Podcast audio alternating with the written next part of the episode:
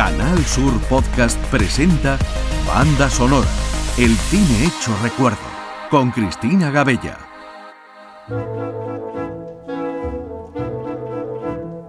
Comenzamos aquí una nueva edición de Banda Sonora y en esta ocasión además muy especial, porque seréis vosotros los que estáis al otro lado del mensaje, los protagonistas de nuestras historias musicales de hoy. Y es que desde que comenzó este programa sois muchos los que habéis contactado conmigo para contarme precisamente eso, que tal o cual canción os traía a la memoria cositas bonitas o importantes de vuestras vidas, melodías e imágenes que se os han quedado pegadas a la piel para siempre. Así que hoy, y como a la antigua usanza en la radio, hacemos un programa de peticiones. Sin más preámbulo, comenzamos.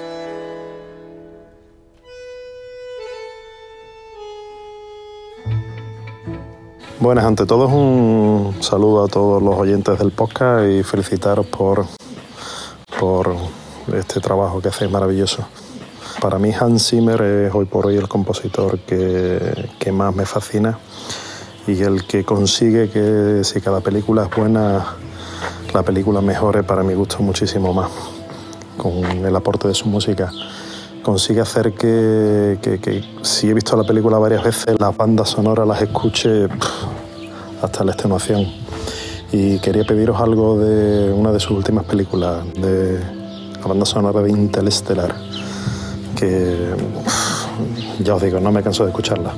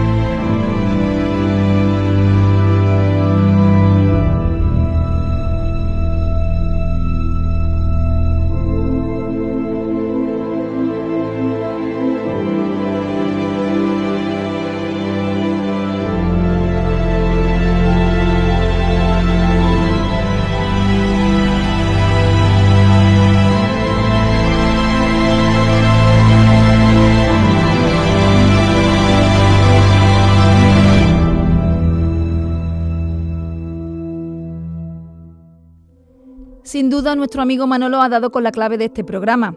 Una buena banda sonora hace siempre mejor a una película. Esa sinergia director y compositor se cumple al máximo en Interestelar, gracias al tándem Nolan y Zimmer, que ya venían de hacer juntos la trilogía de Batman.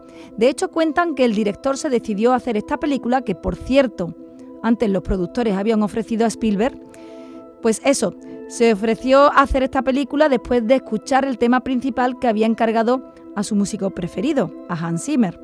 Nolan no le contó de qué iba, pero sí la relación especial que tenían los dos protagonistas principales, padre e hija.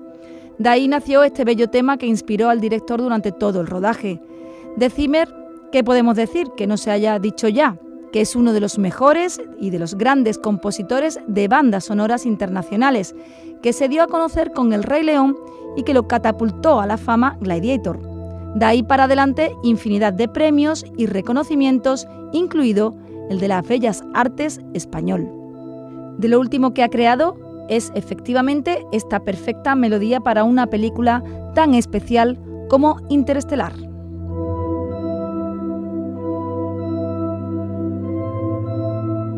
La siguiente petición es de una amiga a la que agradezco haberme descubierto a un compositor y pianista que pasó desapercibido para mí cuando vi la película y que ahora se ha convertido en un recurrente en mis listas de música. Pues yo estaba pensando en, Una Matina, canción de, la banda sonora de Intocable, que está compuesta por Ludovico Inaudi, porque me transmite tristeza, que me encanta sentir cuando veo una película también nostalgia y amor en su más amplio espectro. Pero, mm, no sé, creo que tiene una gran cualidad esta música instrumental tan minimalista. Y es que te abstrae con una belleza simple pero muy intensa bajo ese sonido de piano. Y, y bueno, me encanta. Además, tú decides asociarla con los sentimientos que quieras y a mí, por ejemplo, me traslada muchos años atrás y me evoca un montón de recuerdos casi olvidados que aparecen Así que gracias Ludovico y, gracias Cine.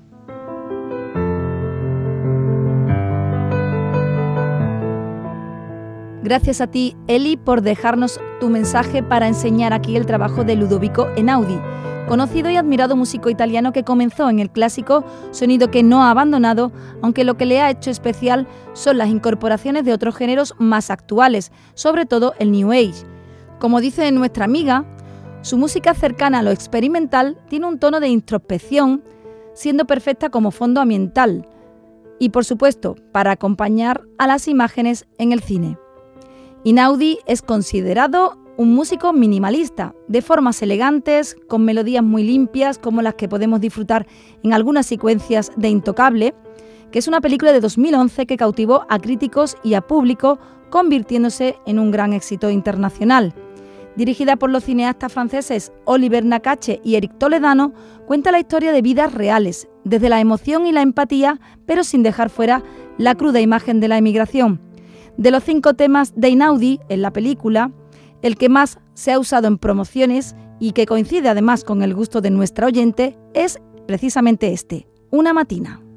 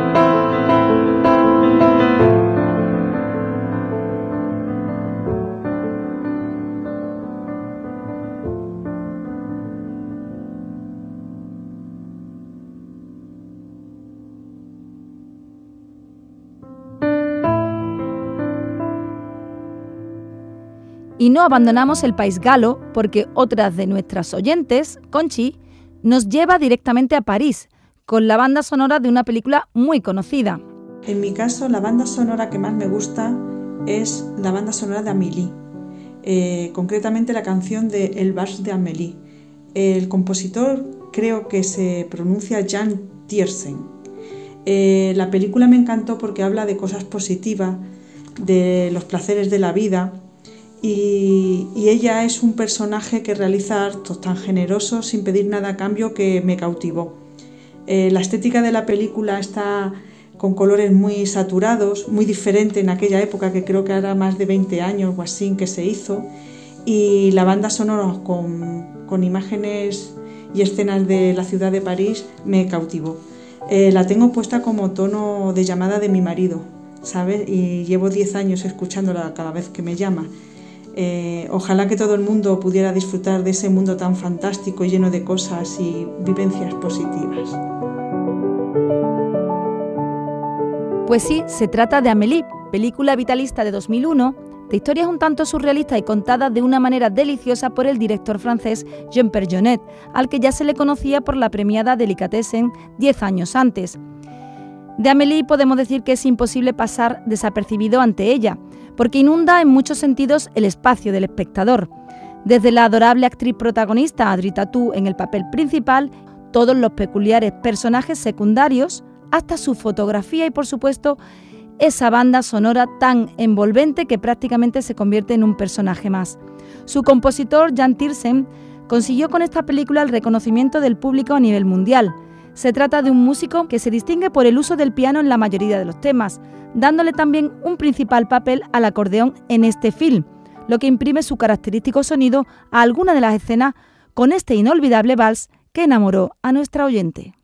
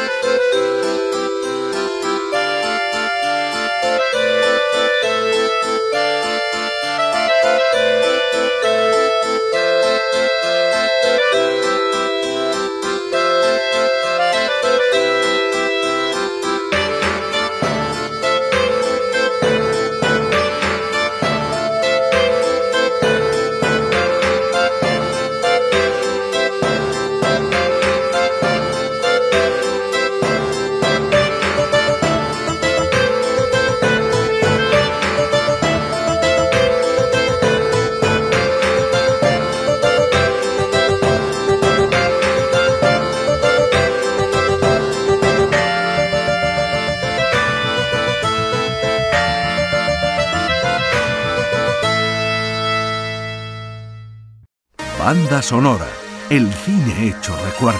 Canal Sur Podcast. Hablando de temas envolventes en el cine, este que viene a continuación es sin duda de los más reconocidos, La petición de Macarena. Eh, me gustaría escuchar alguna canción de la banda sonora de la película El piano. Eh, bueno, para mí es una obra que, que me estremece visualmente y también por la música que la acompaña el contraste entre esa naturaleza salvaje, no solo paisajística, sino también humana, eh, de la película y, la delicadeza y vulnerabilidad de la protagonista, que a su vez es tan fuerte ¿no? y tan expresiva, aunque no pueda hablar, pero a mí me conmueve especialmente. Así que me encantaría cualquier canción de esa banda sonora. Muchas gracias. Así es, tormentosa relación de personajes, a la vez que abrupto el paisaje que nos muestra, muy acorde con la historia y con la época que recrea. Esta película de 1993, escrita y dirigida por Jane Campion, no podía tener otro sonido que el del piano de Michael Nyman, que convirtió la banda sonora en un éxito de ventas. Protagonizada por una muy premiada Holly Hunter, la actriz tocó ella misma las canciones de sus escenas de piano. El autor de esta visual partitura, Nyman, es un compositor británico que tiene entre sus obras varias óperas, conciertos y música de cámara. Esto último para su banda en la que él mismo toca el piano. En el mundo del cine empezó siendo conocido por las obras escritas durante su larga colaboración con el cineasta Peter Greenaway, para las que se inspiró en música antigua como pasó en El contrato del dibujante o en Prosperous Books. Pero su fama se disparó tras componer la banda sonora del piano que se convirtió en álbum multiplatino y que curiosamente no fue nominada para los Oscars, aunque sí para los premios británicos y los Globos de Oro. Con premios o sin ellos, es impensable pensar en las imágenes de las escenas de esta trama sin la presencia casi palpable del sonido de esas teclas de piano con esas notas rondando en tu cabeza.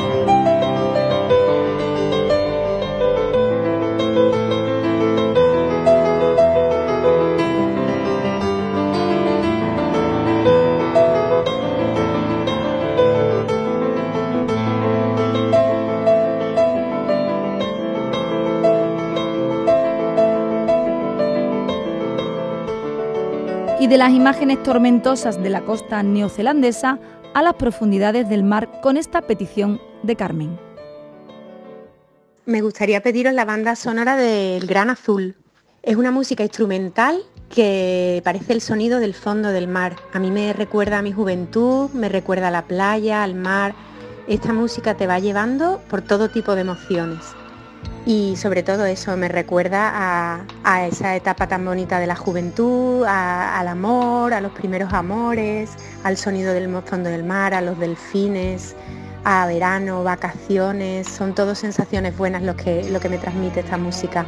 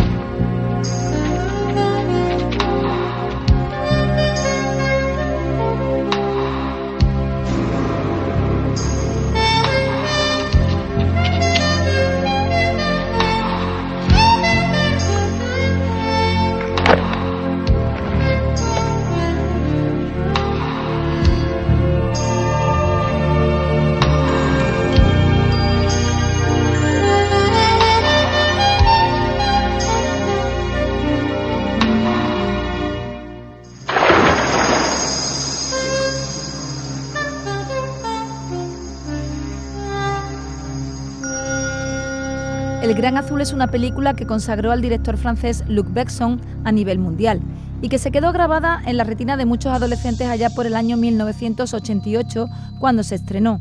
Gran amante de la vida submarina gracias a la profesión de sus padres, Besson eligió al que se convertiría en el compositor de todas sus películas, Eric Serra, que realizó una cautivadora partitura para esta historia.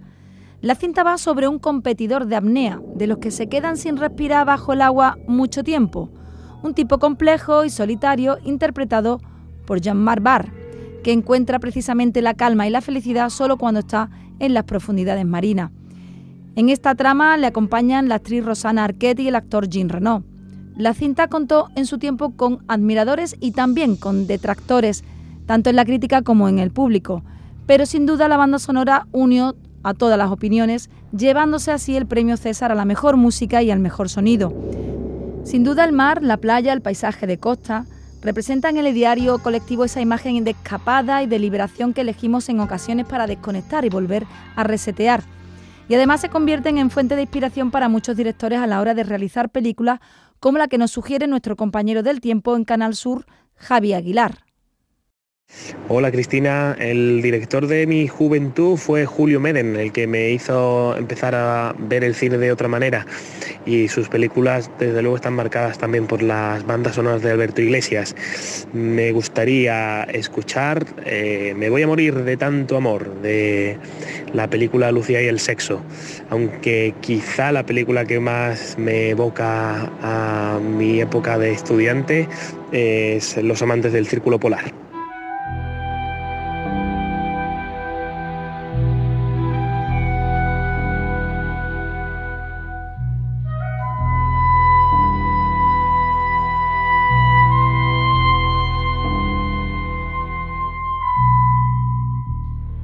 Pues habrá que contentar a Javi con un poquito de las dos bandas sonoras.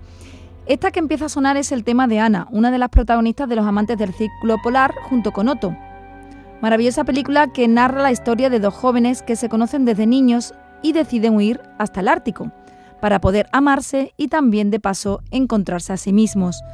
A esta trama tan introspectiva le pone música el más internacional de nuestros compositores de cine en España, Alberto Iglesias, que se dio a conocer precisamente con el director de las películas de las que estamos hablando ahora, Julio Meden.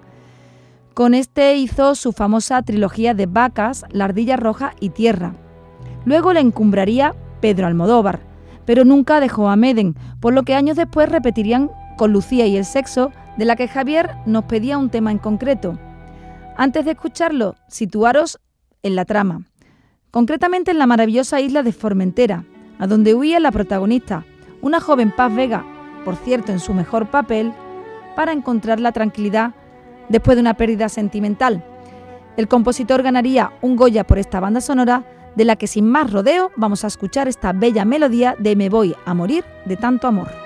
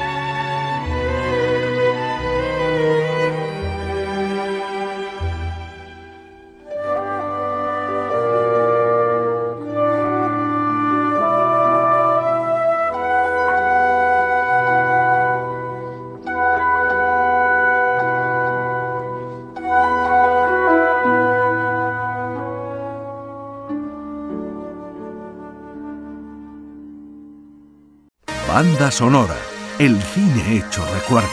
Canal Sur Podcast.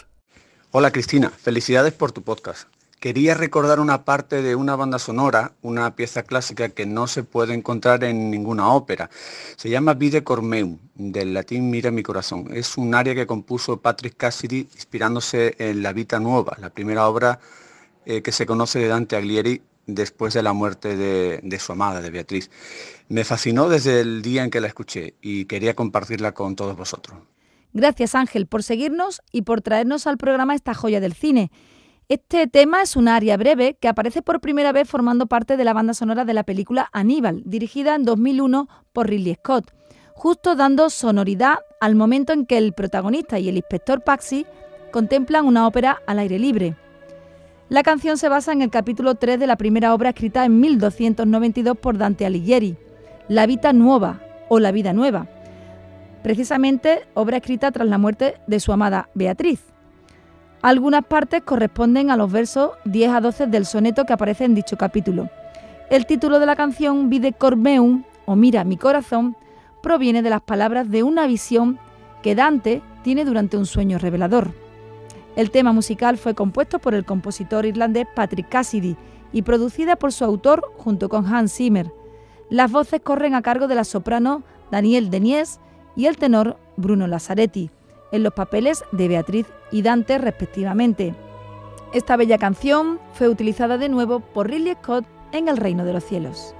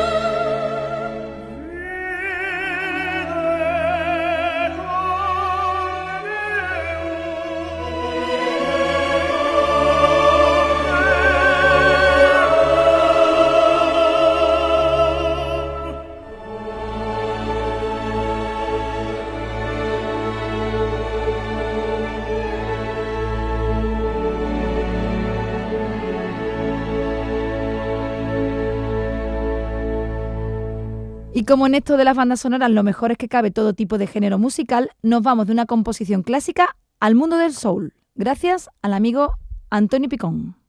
La película se llamó en España La chica de rosa y tiene una escena musical que a mí todavía me encanta.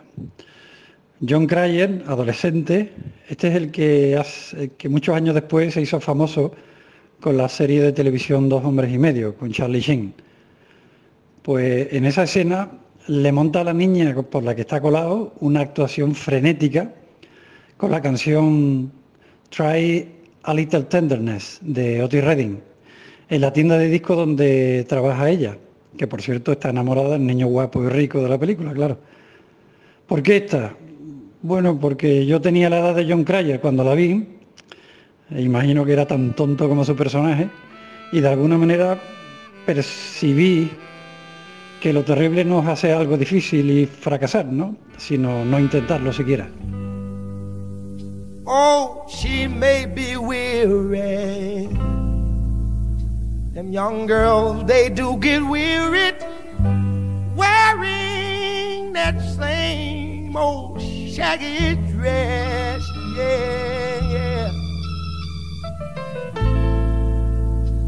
But when she gets weary, try a little tenderness. Yeah, yeah. Oh, man, that. Mm. You know she's waiting, just anticipating for things that she'll never, never, never, never possess. Yeah, yeah. But while she's there waiting, and without them, try a little tenderness. That's all you gotta do.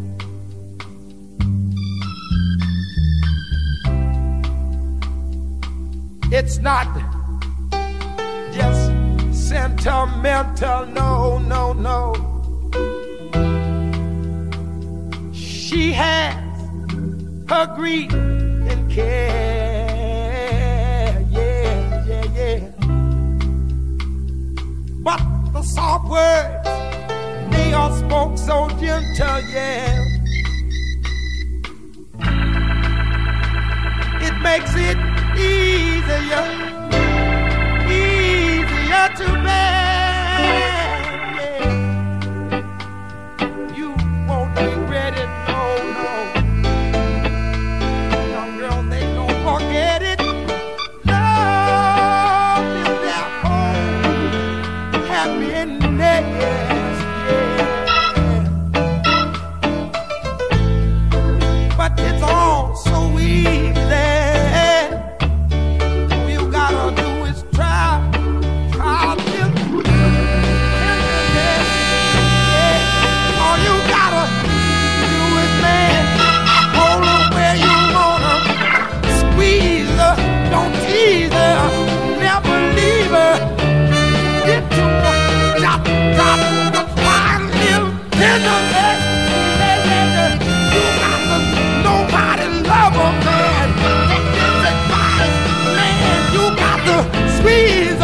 Don't please never leave. You got to hold her uh, and rub her softly.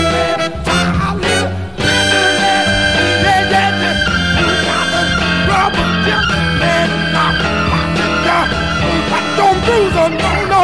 You got to love her, tease her, no, squeeze her. Got man, that, that, drop, little tenderness. Yeah, watch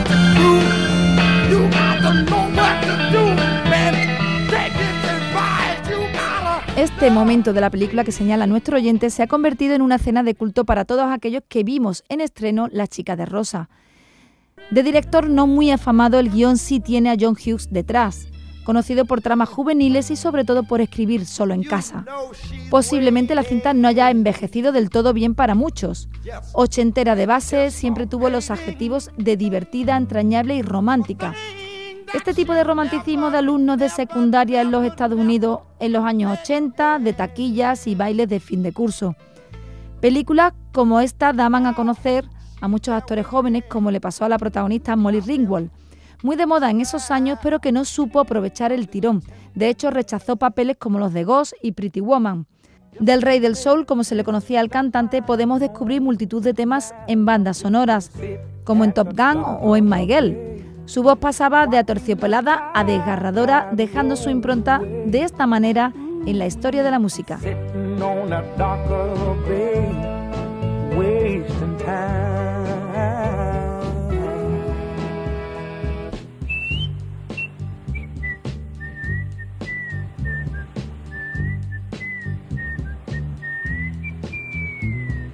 Banda sonora, el cine hecho recuerdo. Canal Sur Podcast.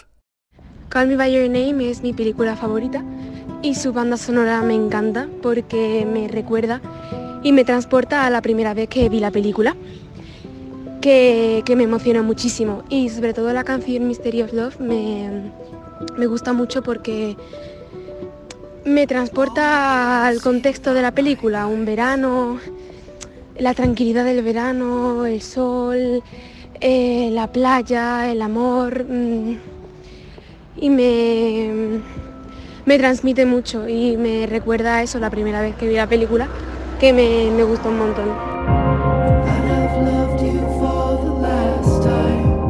De cómo han cambiado las tramas de adolescentes es un claro ejemplo esta película. Call Me By Your Name, estrenada en 2017 y ganadora del premio Oscar por Mejor Guión Adaptado para el director estadounidense James Ivory, muy conocido por Lo que queda del día, Regreso a Howard Hanks, Una habitación con vistas o Las Bostonianas. El director de la película es otro, Luca Guadagnino, que se ha dado a conocer en estos últimos años sobre todo por su presencia en los festivales de cine europeo. La cinta pertenece a la trilogía Deseo junto con Io sono l'amore y Cegados por el sol. La trama, ambientada en el norte de Italia en 1983, narra la historia de amor entre un joven, encarnado por el actor de moda Timothy Chalamet, y el asistente de su padre, protagonizada por el actor Armie Hammer, quienes logran ambos una gran química en la película. En cuanto a la banda sonora, que es lo que más nos interesa, el director quería encontrar un narrador emocional para este film, a través de la música, que conectara con el joven protagonista que además hace de pianista un tanto transgresor y descubrió el lirismo del trabajo de Sufjan Stevens, cantautor estadounidense que finalmente contribuyó con tres canciones a la banda sonora, entre ellas esta que nos solicita María, que la tiene cautivada.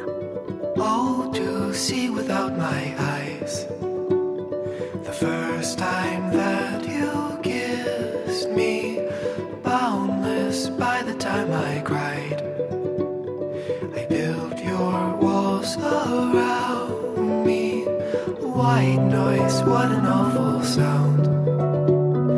Fumbling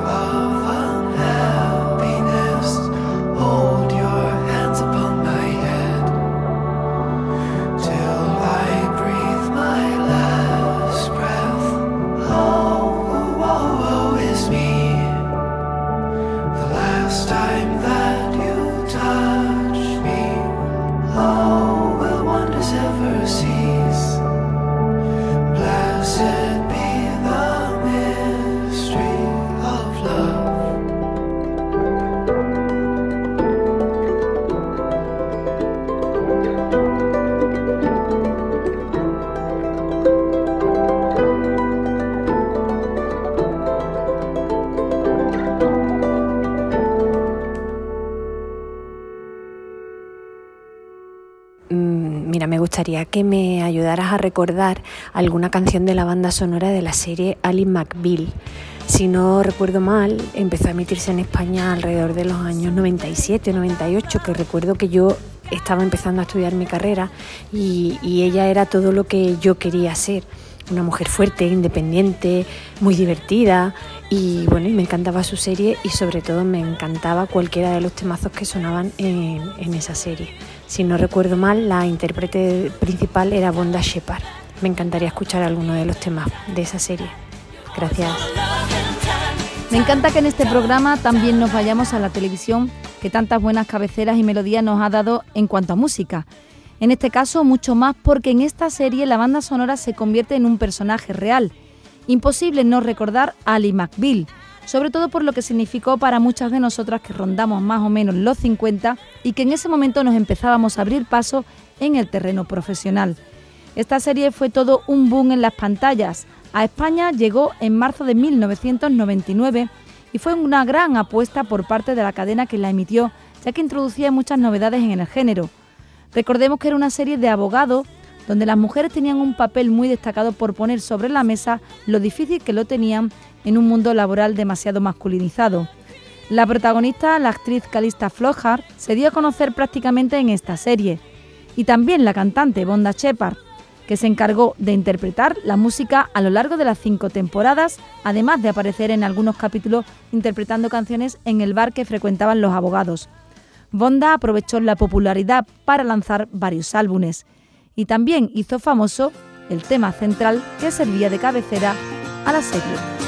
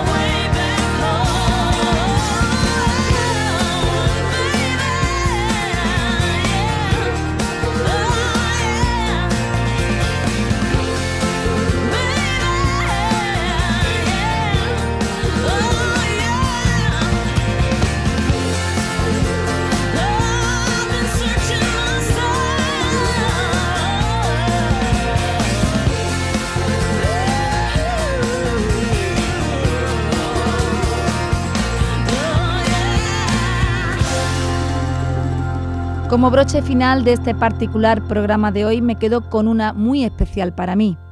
Cada vez que suena el tema principal de In the Mood of Love, esos abrazos y miradas eternas de los protagonistas me recuerdan a los comienzos con mi mujer. In the Mood for Love de Wong Kar Wai es de esas películas que permanecen un tiempo en el subconsciente del espectador después de haberla visto, y gran parte es debido al hipnótico y triste vals que tan sugerente es para las imágenes. Eso es gracias a su autor, Shigeru, con un tema tan hermoso como inquietante que el director usa en el film de una manera profunda para complementar el contenido de la trama y la fuerza interpretativa de los dos protagonistas. De hecho, suena nueve veces, y no solo durante unos segundos y en el fondo de una escena. La canción cobra vida como un personaje más, obligando a la cámara a seguir su melodía acompasada, mientras nos metemos en la piel de los dos frustrados amantes en aquel Hong Kong en los años 60. Melancolía de principio a fin en las cuerdas de este violín.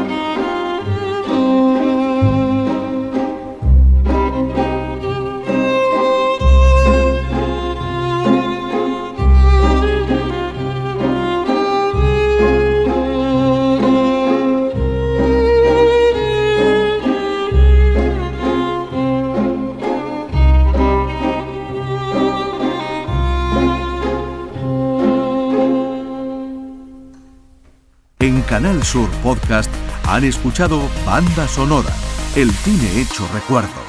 Canal Sur Podcast.